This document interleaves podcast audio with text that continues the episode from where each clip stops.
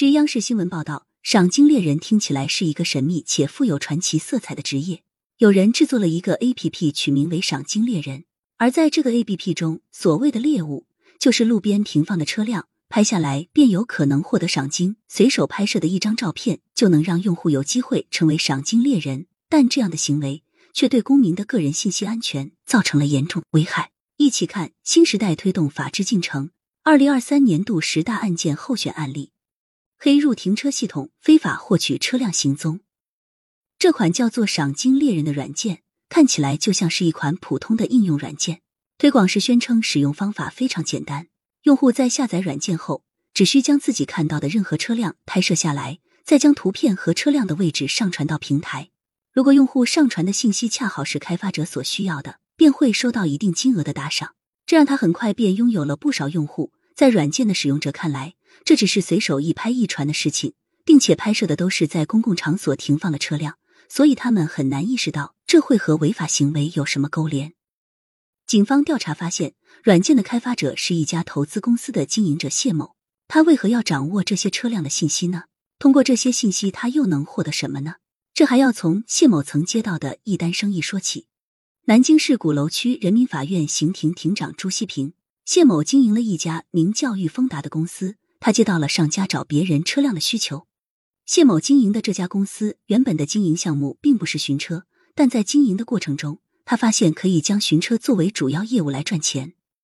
南京市鼓楼区人民法院刑庭副庭长李丽媛，谢某以前帮别人寻找贷款，进而寻找贷款时候抵押的资产，也就包括寻找车辆。后续在这个公司的发展过程当中，才逐渐演变到以寻找车辆为主。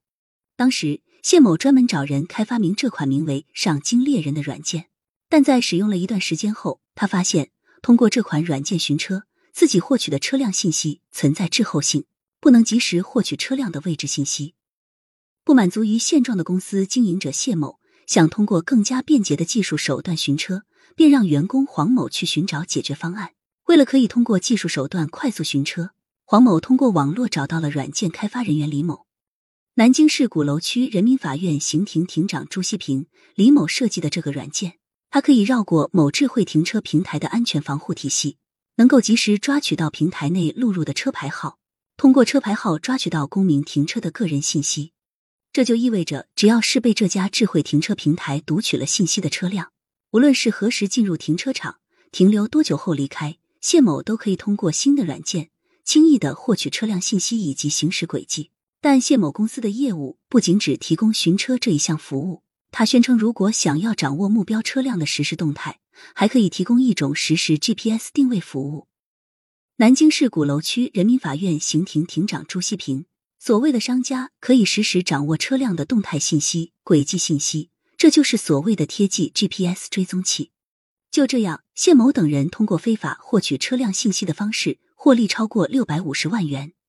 南京市鼓楼区人民法院刑庭副庭长李丽媛，谢某是以一百块钱一辆，仅仅是获取到这个车辆实时的位置，那么后续车辆的位置变更他是不提供的。如果是贴记，也就是贴 GPS，是三千五百块钱的价格。庭审争议焦点：停车信息算不算个人信息？黑入停车系统获取车辆位置信息，以此牟利，甚至进一步对目标车辆偷偷安装定位装置，掌握车辆的实时动态。让个人行踪、个人信息泄露无疑。然而，在庭审中，停车信息算不算公民个人信息，成为了争议焦点。那么，法院会如何认定的呢？在案件的审理过程中，被告人谢某等人辩称，车辆位置信息不应被称为公民的个人信息，因此他们的行为并不属于侵犯公民个人信息安全的行为，不构成侵犯公民个人信息罪。根据《中华人民共和国刑法》第二百五十三条之一规定，侵犯公民个人信息罪，违反国家有关规定，向他人出售或者提供公民个人信息，情节严重的，处三年以下有期徒刑或者拘役，并处或者单处罚金；情节特别严重的，处三年以上七年以下有期徒刑，并处罚金。违反国家有关规定，将在履行职责或者提供服务过程中获得的公民个人信息。出售或者提供给他人的，依照前款的规定从重处罚；窃取或者以其他方法非法获取公民个人信息的，依照第一款的规定处罚。法院审理认为，公民的停车信息与日常生活习惯、规律、轨迹紧密相连，属于个人信息的一部分。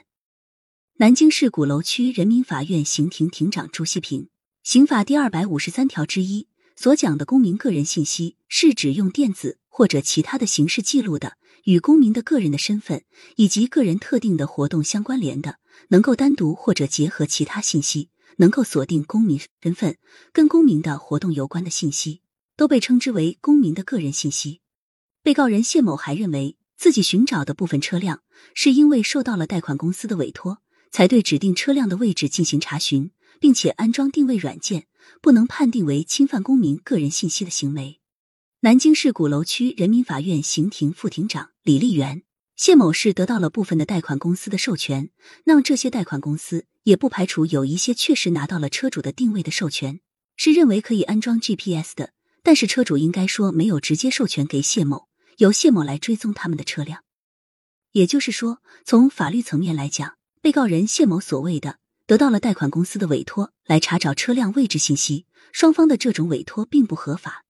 南京市鼓楼区人民法院刑庭庭长朱希平，公民个人信息能不能被获取，首先要应该有法律的明确的授权，或者是公民个人明确的同意和授权以后，才能获取公民个人信息。这也是我们讲的公民个人信息真正的权利应该掌握在公民个人自己手上，就是公民个人信息的自觉权。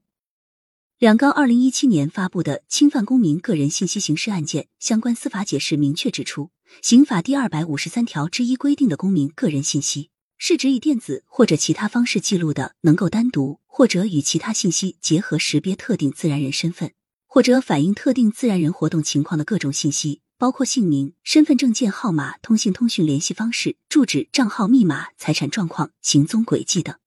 南京市鼓楼区人民法院刑庭庭长朱希平，往往公民个人的行动的轨迹，或者与之相关联的车辆的停车信息等，都和公民的隐私、公民的私人活动关联度非常高。这一类信息往往也涉及到公民个人的安全和行动的自由。这一类也是属于识别性很强的信息，属于公民个人信息，也是法律所保护的法益。法院审理认为，谢某等人侵犯公民个人信息系列案件五起。非法获取车辆位置信息累计超过四十万条，严重危害公民个人信息安全。南京市鼓楼区人民法院刑庭庭长朱希平，应该说他侵害的是不特定公民的公民个人信息，涉及到公民的行动的自由，还有其他的一些隐私空间。法院一审判决谢某等人构成侵犯公民个人信息罪，判处有期徒刑五年十个月到三年三个月不等，并处罚金。法官指出。谢某等人非法获取公民停车信息、车辆位置，对车辆进行追踪定位的行为，存在着很大的安全隐患。南京市鼓楼区人民法院刑庭副庭长李丽媛，车辆的位置信息会不会潜在地危害到驾驶人员的安全？车辆位置信息是不是有一个正当的、合法的途径去使用？目前来看，都不是谢某他们能够保证的。南京市鼓楼区人民法院刑庭法官邓友华，我们认为。这种行为的社会危害性还是比较大的。停车信息涉及到公民的个人人身和财产的安全，必须要保护。感谢收听羊城晚报广东头条。